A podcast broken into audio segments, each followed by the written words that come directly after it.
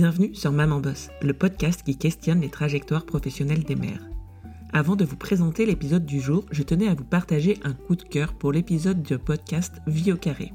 Créé il y a un an et co-animé par Clotilde et Julie, Vie au carré est un podcast qui interroge sur l'équilibre entre vie professionnelle et personnelle.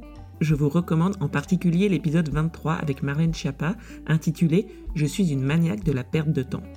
L'épisode est assez court, les questions sont pertinentes et Marlène Schiappa est une femme de conviction et d'engagement qui vise juste à chacune de ses réponses. J'ai pris beaucoup de plaisir à l'entendre parler de sa gestion et de sa vie en mode maman boss. Aujourd'hui, je vous propose de faire la connaissance de Pauline, médecin spécialiste et mère de trois garçons. Parmi les métiers qui se sont largement féminisés au cours des dernières décennies, celui de médecin est en bonne place. Pour exemple, au 1er janvier 2021, 50% des médecins en activité sont des femmes, mais elles représentent 62% des médecins de moins de 40 ans. Comment gérer un congé maternité quand on est lancé dans un parcours d'études de plus de 10 ans? Est-ce que le rythme d'un jeune médecin est facilement conciliable avec l'arrivée d'un enfant? Est-ce que le système est tout simplement prévu pour? Est-ce que les mères sont accompagnées à ce moment de leur carrière? Comment peut-on faire évoluer sa pratique et ses conditions de travail pour qu'elles s'adaptent à sa vie de famille? Ce sont toutes ces questions que nous avons balayées lors de l'échange avec Pauline. Bonjour Pauline, bienvenue à mon micro. Est-ce que tu peux te présenter, nous dire de qui tu es la maman et dans quoi tu bosses? Bonjour Marie, je m'appelle euh, Pauline, j'ai 36 ans, j'ai trois garçons qui ont 9 ans et demi, 6 ans et 2 ans. Euh, je suis médecin, euh, je suis médecin spécialiste parce que je suis gastroentérologue et je travaille voilà, dans une ville de l'ouest de la France et je suis en libéral. Est-ce que tu peux nous dire, toi, la médecine, est-ce que ça a toujours été euh, une vocation? Pour quelles raisons tu as fait euh, ce choix-là? En fait, je, crois que j'ai toujours euh, voulu être médecin. Clairement, j'étais hyper passionnée par la science en général et par l'idée de soigner et peut-être même un peu très naïvement par l'idée de guérir. Et je me souviens que je regardais toutes les émissions médicales qui passaient à la télé. Euh, Savoir plus santé, c'était l'ancien magazine de la santé, la série américaine Urgence, j'étais hyper fan. Du coup, je crois que c'est une vocation parce que à partir du moment où on ne sait pas très bien pourquoi on fait médecine, mais que ça s'impose à soi comme ça, ben voilà, c'était pour moi une évidence de, de faire ça. Et sur le plan personnel, est-ce que toi, tu as toujours eu envie d'avoir des enfants? Et est-ce que tu t'es posé très tôt la question de la compatibilité de ce métier-là de médecin avec euh, cette question personnelle de vie de famille? Eh bien, pas du tout. Euh, moi, la question des enfants, elle est arrivée plus tard. Euh, je me souviens même que quand j'étais à la fin de mon adolescence et que j'avais ce projet d'être médecin, je m'auto-définissais un peu comme carriériste. Alors, ce qui, qui m'apparaît aujourd'hui hyper présomptueux parce que je savais même pas ce que c'était qu'une carrière professionnelle. Mais je m'étais dit que voilà, j'aurais pas forcément d'enfants. Et donc, la compatibilité avec finalement le, travail de médecin, ben, je me, voilà, je me posais même pas la question en fait. Et alors, du coup, à quel moment de ton parcours professionnel est arrivé ce premier enfant? Alors, euh, l'envie d'avoir un enfant, elle est arrivée euh, donc plus tard, au cours de mes études de médecine, quand j'ai rencontré en fait euh, celui qui allait devenir mon mari. je l'ai rencontré quand j'étais en quatrième année de médecine, au début de l'externat. En fait, ça dure trois ans et en fait, c'est le deuxième cycle des études médicales. C'est une partie des études assez sympa parce qu'on est en stage une partie du temps et puis on a les cours en fait l'autre partie du temps. Euh, donc voilà, c'est, j'ai rencontré euh, euh, mon conjoint à ce moment-là et j'étais encore en plein dans mes études, donc j'étais pas du tout à me poser la question des enfants. Je préparais en fait le concours de l'internat qui allait arriver donc trois années plus tard. Et le concours de l'internat dans nos études médicales, c'est vraiment un moment clé parce que c'est un concours déjà qui est national hyper stressant parce que c'est ce qui va euh, déterminer euh, notre choix de spécialité et donc euh, ce qu'on va faire comme métier plus tard. Mais aussi au niveau géographique, on choisit au terme de ce concours la ville dans laquelle on va travailler. Donc j'étais un peu focus là-dessus. j'avais ce concours qui arrivait voilà, au bout de la sixième année de médecine et moi j'avais déjà envie d'être gastro-entérologue. donc voilà, j'avais quand même envie de, réussir ce concours. Donc voilà, je n'étais pas du tout dans l'idée d'avoir des enfants. Donc en fait, quand j'ai passé ce, concours de l'internat, donc c'était en, juin 2008, j'ai eu la chance de pouvoir faire ce que je voulais. J'ai obtenu la spécialité médicale qui est la gastroentérologie. Et j'ai aussi réussi à rester euh, dans la ville dans laquelle j'étais et puis surtout dans laquelle mon conjoint euh, travaillait. On n'avait pas euh, envie particulièrement de déménager, donc c'était parfait comme ça. Et j'ai donc commencé l'internat. Alors l'internat, c'est après la sixième année de médecine et c'est ce qu'on appelle le troisième cycle des études médicales. Sa durée peut aller de trois ans pour la médecine générale jusqu'à six ans pour euh, certaines spécialités chirurgicales. Euh, il y a eu une réforme de l'internat ces dernières années, mais à mon époque, l'internat de gastroentérologie durait 4 ans. Et euh, là aussi, une particularité qui est importante à comprendre, c'est que ces années d'internat, elles sont divisées en semestres. Donc on parle de semestres de stage hospitalier. Et en gastro, pour ma spécialité, il y avait huit semestres que l'on devait valider pour pouvoir euh, ensuite euh, devenir gastro-entérologue. Alors pendant quatre ans, euh, j'ai été interne. on a un rythme franchement qui est hyper dense. C'est rude. Il faut serrer les dents. on compte pas vraiment ses heures. on a des gardes sur place à l'hôpital, parfois, donc, enfin souvent même de, de 24 heures. Et quand j'étais interne, on travaillait sur nos lendemains de garde. Alors c'était un peu la vieille époque, ça a changé depuis, euh, heureusement. Quand on est interne, on est indépendant financièrement parce qu'on est euh, donc euh, salarié de l'hôpital. Et après quelques semestres, c'est vrai qu'on réfléchissait un petit peu à avoir un, premier enfant.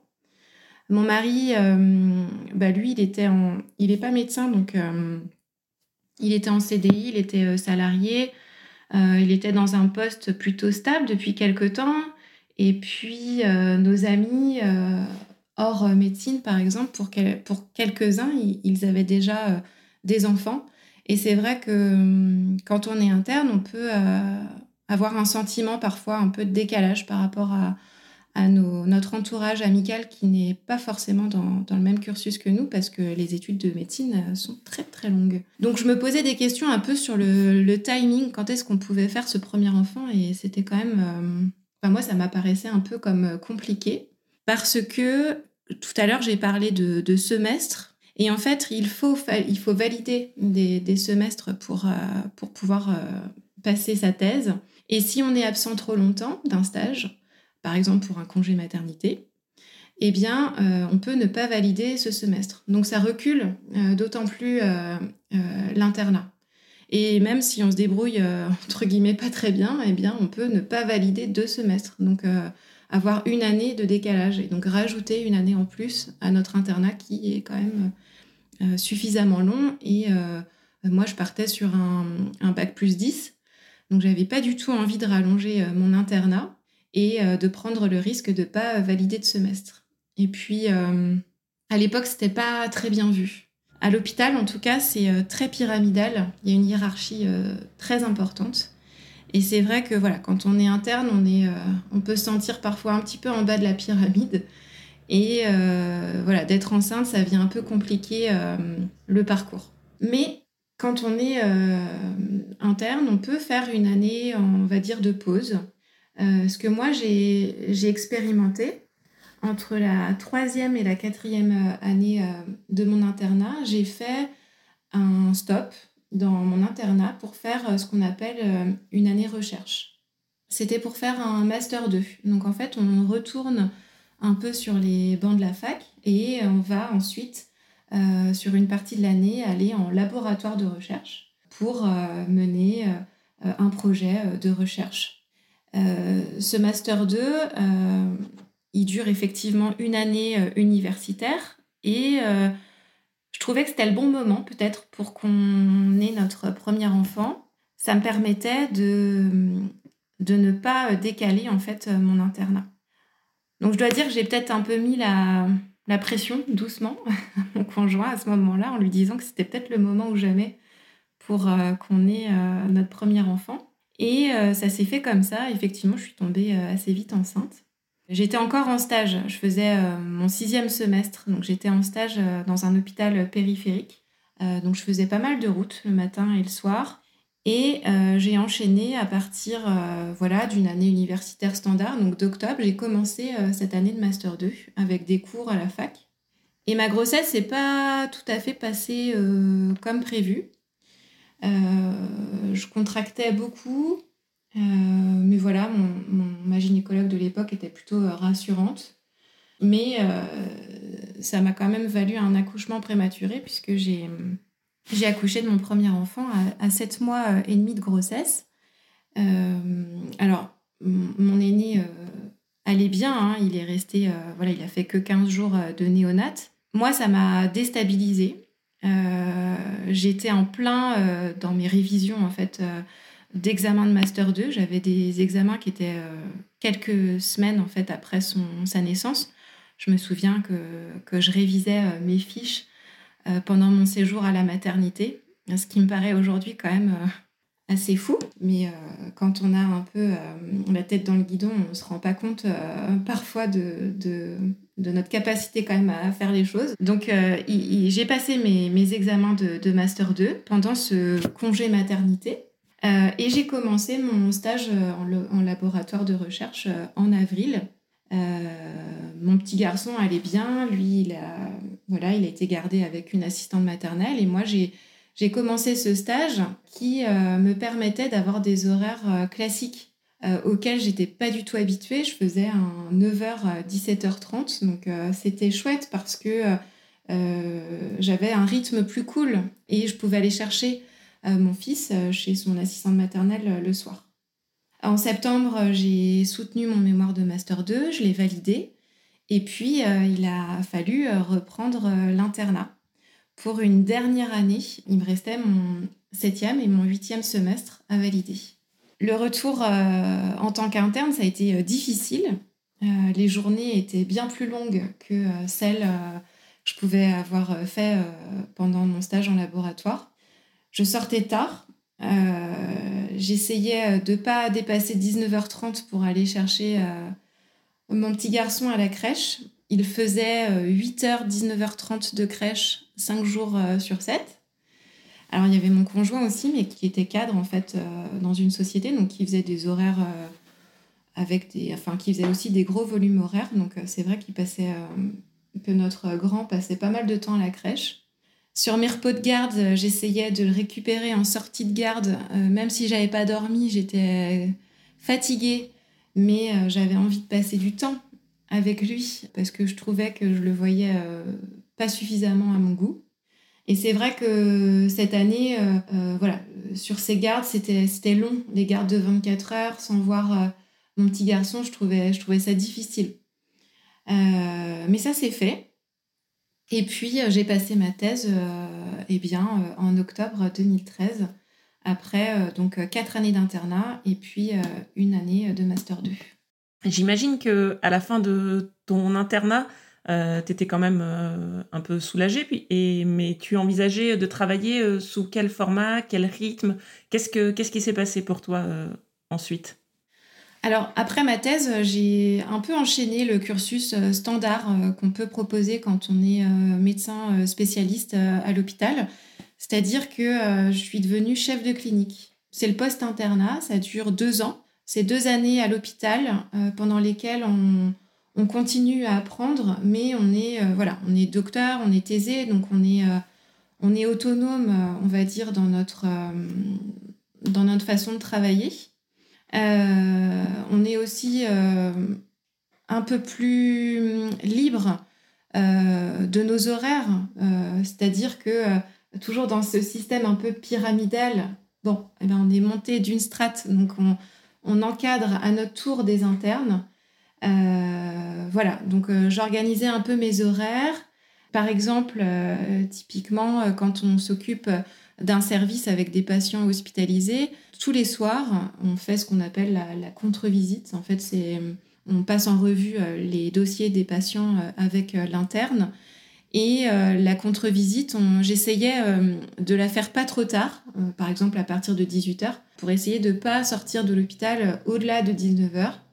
Et puis, je crois que j'avais aussi cette démarche pour montrer aux internes, évidemment plus jeunes que moi, que euh, on pouvait bien travailler, enfin on pouvait travailler efficacement, qu'on n'était pas obligé de partir à des horaires euh, délirants et que ça faisait pas de nous euh, des mauvais médecins. L'exemplarité un peu dans, dans, cet équilibre de vie, c'est quelque chose qui était important pour toi? Oui, c'est ça, parce que pendant nos études médicales, on nous apprend à travailler et à faire un peu que ça. Et je crois que j'avais envie de, de, leur montrer qu'on pouvait aussi avoir une vie en dehors de l'hôpital, une vie euh, privée et euh, voilà, d'arrêter d'être corvéable un peu à merci, parce que c'est un peu comme ça aussi qu'on nous formate. Hein. Est-ce que tu as eu envie très vite d'un deuxième enfant? Est-ce que tu t'es posé la question rapidement? À quel moment ce deuxième enfant il est arrivé? J'avais des exemples de consoeurs qui avaient eu leur premier ou leur deuxième enfant pendant le clinica donc c'était quelque chose que j'envisageais euh, quand j'ai eu d'ailleurs mon premier enfant. Voilà, je, m'étais dit que si, si on souhaitait un deuxième, le clinica, ce serait une période euh, assez logique. C'était logique euh, d'un point de vue personnel en termes de... voilà, mon aîné, il avait deux ans, il allait avoir trois ans, et puis c'était assez logique aussi en termes professionnels. Alors un peu comme l'internat, le clinica, ça se valide. Euh, il faut avoir fait euh, deux ans plein pour valider le clinica. Donc c'est pareil, c'est-à-dire que si on est absente pour un congé maternité, eh bien on doit prolonger le clinica du temps où on a été absente pour le valider. Donc euh, voilà, cette envie du deuxième enfant, elle est arrivée au terme d'un an de clinica. je voulais pas précipiter les choses. J'avais envie de profiter de cette année euh, euh, de clinica sans euh, venir l'arrêter avec un congé maternité. Et donc, après cette première année, voilà, je, suis tombée enceinte de, notre deuxième. Et ça a été... alors, comme, comme mon aîné avait été prématuré, eh bien, j'ai été arrêtée très vite. Du jour au lendemain, je m'y attendais pas du tout. Et en fait, euh, quand j'étais en consultation, euh, j'ai eu des contractions euh, douloureuses très tôt. j'étais à 4 mois de grossesse, je pensais même pas que c'était possible. Et donc j'ai été arrêtée du jour au lendemain et j'ai pris mes petites affaires et je suis rentrée chez moi. Et donc j'ai connu une pause, je crois, de 8 mois où j'ai pas travaillé, mais vraiment qui a été une période bénie j'avais jamais connu ça en fait, de partir comme ça pendant des mois et de pas travailler. J'ai beaucoup apprécié. Il faut dire les choses aussi. Hein. Euh, j'ai beaucoup aimé euh, être en pause, pouvoir profiter de mon grand comme finalement j'avais jamais profité de lui. Il est rentré à l'école à ce moment-là, donc j'ai pu l'accompagner euh, dans, cette, dans cette rentrée à l'école. et puis mon deuxième petit garçon est né au printemps. Euh, je suis restée euh, avec lui euh, le temps du, congé maternité standard. Et puis j'ai ajouté deux semaines de congé, ce qui fait que lui, il a commencé l'adaptation à la crèche à ses trois mois. Et j'ai repris le clinica au cours de l'été 2015, avec donc ce rythme différent de l'internat, plus, je vais pas dire plus cool parce que c'est pas du tout, c'est pas, c'est pas le bon terme, mais on va dire voilà un, rythme que moi, j'arrivais plus à gérer qu'en étant interne, où on dépend euh, eh ben, de notre hiérarchie, en fait. Est-ce que vous avez mis en place une logistique particulière pour euh, gérer l'arrivée de ce deuxième enfant et euh, toi, ton retour au travail? Oui, complètement. On a commencé sans, sans, aide particulière. Et puis, en fait, assez vite, on s'est rendu compte que ça ça allait pas le faire. Mon, donc du coup, mon aîné était à l'école avec, euh, et en fait, il, allait jusqu'au bout du périscolaire, mais euh, qui fermait euh, à 18h30. moi, j'étais, je pouvais pas du tout aller le chercher, c'était beaucoup trop tôt. c'était mon conjoint qui allait le chercher, mais très vite, on s'est rendu compte que pour lui qui, voilà, qui était cadre, partir du travail à 18h10 pour récupérer notre aîné, ça le mettait en difficulté dans sa vie professionnelle et ça raccourcissait de trop ses journées. Il avait des réunions le soir, etc. Donc, notre organisation, elle n'était pas bonne et elle retentissait un peu, si tu veux, sur euh, l'équilibre, on va dire, euh, de notre couple. Donc on a fait appel à euh, une, une babysitter certains soirs par semaine pour nous décharger, voilà, d'aller récupérer les enfants, donc le grand à l'école et le petit à la crèche, de les ramener en fait à la maison, de faire une coupure aussi hein, entre euh, l'école et la maison pour eux, un espèce de sas en fait, euh, voilà, où on, se, pose un peu, euh, les mettre en pyjama et puis nous après on rentrait de notre journée de travail en ayant l'impression que chacun de nous deux pouvait s'investir comme il le souhaitait dans sa vie professionnelle. C'était important d'avoir cet équilibre en fait pour lui et puis pour moi. Alors, tu nous as dit en introduction que tu travaillais aujourd'hui en libéral. Est-ce que tu peux nous dire, par rapport à ce clinica, à quel moment a démarré ton activité en libéral? Qu'est-ce qui s'est euh, passé par la suite? Alors, c'est vrai que je travaille aujourd'hui en libéral. J'avais jamais envisagé euh, de faire euh, du libéral jusqu'à ma deuxième année de clinica. en médecine, toutes nos études de médecine se font à l'hôpital public. On ne connaît un peu que ça, donc j'étais formatée à ça. Et puis il a quand même fallu euh, bah, effectivement que je réfléchisse euh, à l'après. Et donc euh, oui, après, après ce clinica, donc qui s'est décalé un petit peu hein, par rapport à, cette deuxième grossesse, ça nous a amené à début 2017 où j'ai commencé mon activité libérale à mi-temps.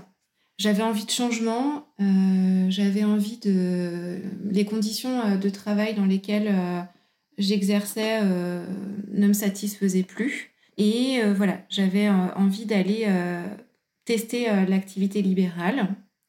Et donc, je me suis, j'ai testé, mais je me suis surtout installée en fait en libéral à mi-temps. Et le reste de mon temps, à mi-temps, donc, j'étais praticien hospitalier contractuel au CHU. Donc, au total, je faisais un bon gros temps plein voilà, c'est comme ça que je suis arrivée euh, au monde libéral. Et alors, euh, à quel moment euh, ce troisième enfant est arrivé?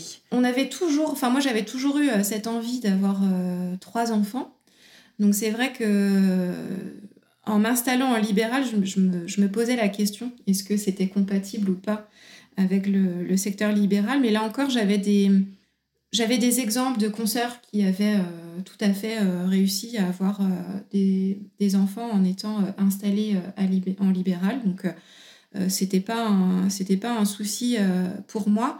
Mais là encore, comme pendant mon clinica, j'avais envie de prendre le temps d'installer un petit peu mon exercice en libéral, de me faire aussi ma patientèle euh, avant, de, voilà, avant de partir pour euh, plusieurs mois, parce que j'avais aussi comme envie de prendre le temps pour ce troisième enfant, euh, voilà, avoir un, congé maternité long, ou en tout cas un congé maternité un petit peu calqué sur le congé maternité de quelqu'un de salarié. C'était vraiment mon envie.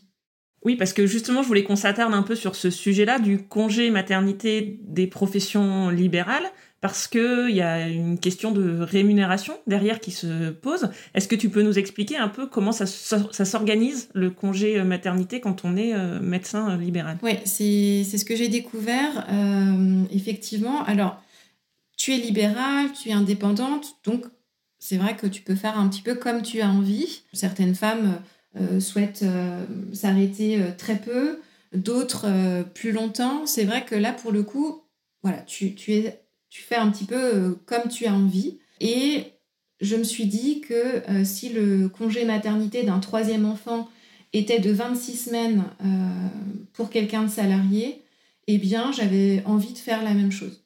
Donc, j'ai pris, moi, 26 semaines au total. C'est 8 semaines avant la date présumée d'accouchement et puis 18 semaines après.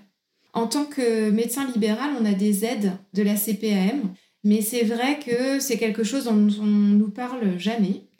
Euh, j'ai trouvé que c'était difficile d'avoir les informations et d'avoir euh, euh, les, bonnes infos. Donc c'est vrai qu'il faut savoir qu'il y, en a, il y en a trois. quand on est médecin libéral, on peut avoir, et je vais le dire parce que vraiment c'est pas toujours facile d'avoir l'info, il y a l'allocation forfaitaire de repos maternel, il y a l'avantage supplémentaire maternité et il y a des indemnités journalières forfaitaires.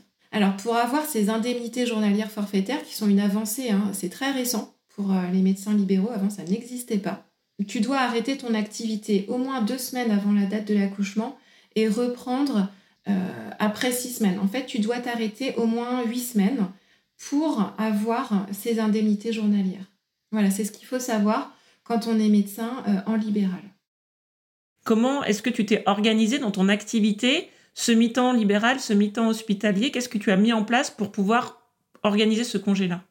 Alors pour mon mi-temps salarié, euh, donc j'ai été euh, donc en arrêt maternité de quelqu'un voilà de salarié standard. Et puis pour mon activité, eh bien, euh, j'ai été remplacée. Euh, j'ai eu la chance euh, d'avoir deux consoeurs qui m'ont remplacée pendant quasiment l'intégralité de, de, mon arrêt. Et c'est vrai que c'est important, je trouve, en libéral d'être remplacée. Ça permet d'assurer la continuité des soins auprès des patients qui savent que l'on est remplacé et donc qui peuvent se tourner vers notre remplaçant pendant notre absence. Et puis ça permet aussi évidemment d'assurer une partie de nos revenus. Euh, cette partie de, nos revenus, elle permet euh, en fait de, payer les charges hein, qui continuent euh, évidemment de courir, ce qui permet d'assurer entre les aides effectivement de la CPM dont, je viens de parler et le remplacement, de réussir à maintenir voilà, une certaine partie des revenus et donc moi qui m'a permis d'avoir un, un, vrai congé maternité où j'ai pu euh, profiter de, mon troisième bébé.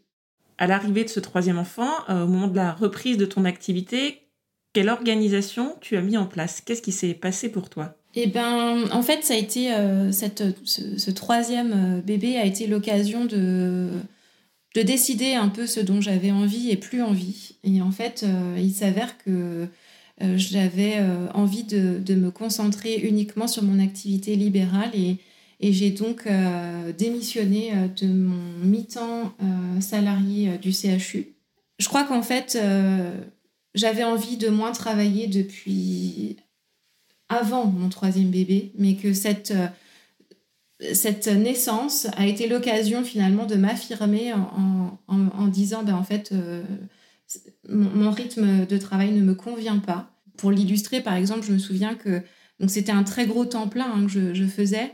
Et en, 2018, euh, après un an donc, euh, de, ce, de, ce, de ce rythme qui était extrêmement intense, j'ai été malade pendant euh, une petite année. J'enchaînais les, les, pneumonies. Enfin, c'était, il n'y avait pas de choses graves, mais j'ai été malade constamment. Comme si, en fait, mon corps me disait, mais stop, mais sauf que je ne le voyais pas du tout. Parce qu'on n'apprend pas trop à s'écouter pendant les études de médecine, on apprend à travailler, à avoir la tête dans le guidon en permanence. Et ce, troisième congé maternité euh, m'a vraiment fait prendre conscience que je n'avais plus envie de travailler comme ça en fait. Et c'est comme ça que j'ai soldé les congés qui me restaient euh, sur mon activité salariée, que j'ai envoyé ma lettre de démission euh, et puis, euh, je me suis focalisée donc, sur mon activité libérale, que j'ai un petit peu augmentée, mais pas trop. ce qui fait qu'aujourd'hui, je travaille trois journées complètes par semaine. Alors, c'est des grosses journées, hein, bien sûr. Voilà, je, pars tôt, je reviens tard. Mais à côté de ça, je, trouve que je peux m'épanouir à la fois au travail, parce que j'y vais en étant très heureuse, euh, de ces trois journées-là qui, voilà, qui vraiment me, font vibrer et me sont indispensables à mon épanouissement euh, personnel, en fait, cette, cette partie professionnelle. Mais j'ai aussi du temps, j'ai du temps euh, pour mes enfants et puis j'ai du temps pour moi aussi. Et alors, est-ce que toi, tu avais envisagé de quitter l'hôpital un jour? Est-ce que qu'est-ce que ça t'a fait? Qu'est-ce qui s'est passé pour toi? Quel sentiment? Ben, c'est pas facile, c'est pas facile parce que comme je te le disais, on est très formaté hôpital public. Euh, moi, je, pense que je suis un vrai, euh, un vrai produit euh, de, l'hôpital public. J'ai des, des convictions hein, personnelles qui sont très pro-hospitalières. En fait, je, les, je ne les renie pas du tout avec mon activité libérale. D'ailleurs, tu vois, par exemple, je, je, suis en secteur 1, donc ça veut dire que je ne fais pas du tout, je fais aucun dépassement d'honoraires. Enfin, c'est des choses qui... En fait, je continue à travailler euh, en libéral, mais euh, euh, en étant tout à fait en phase avec, avec l'idée que je me fais du, bah, de la médecine. Donc j'arrive en fait aujourd'hui à m'épanouir en dehors de l'hôpital public et m'épanouir complètement en faisant de la médecine comme j'en ai envie. Je te remercie et je te propose de passer à la question de conclusion. Pour toi, c'est qui, c'est quoi une maman boss? Si tu devais nous la décrire en trois mots, par exemple, ce serait quoi? Alors, c'est pas très facile, euh, euh, cet exercice que tu demandes. Mais euh, je pense qu'une maman boss, c'est une, c'est une maman féministe ou un peu féministe? Je crois qu'on l'est peut-être un peu toutes, hein, finalement, au fond. Mais personnellement, ce que j'espère montrer à, mes trois garçons, c'est qu'on peut être une maman qu'on peut aimer profondément ses enfants, mais aussi travailler et euh, s'épanouir en dehors du foyer familial. Et en tout cas, j'espère que c'est mon cas. Bah, merci beaucoup pour ce très joli message. Je remercie Pauline pour son témoignage, pour avoir partagé avec honnêteté ses doutes et ses difficultés. J'espère que son récit vous aura permis de mieux connaître le parcours et les études de médecine et permettra d'inspirer d'autres femmes pour montrer qu'il n'est pas forcément simple de concilier un quotidien de jeune médecin et de jeune maman, mais que ce n'est pour autant pas non plus impossible. Des femmes comme Pauline sont autant d'exemples pour leurs consoeurs pour que les lignes bougent un peu et que l'information circule mieux. Je vous dis à très vite pour un nouvel épisode et d'ici là, maman bosse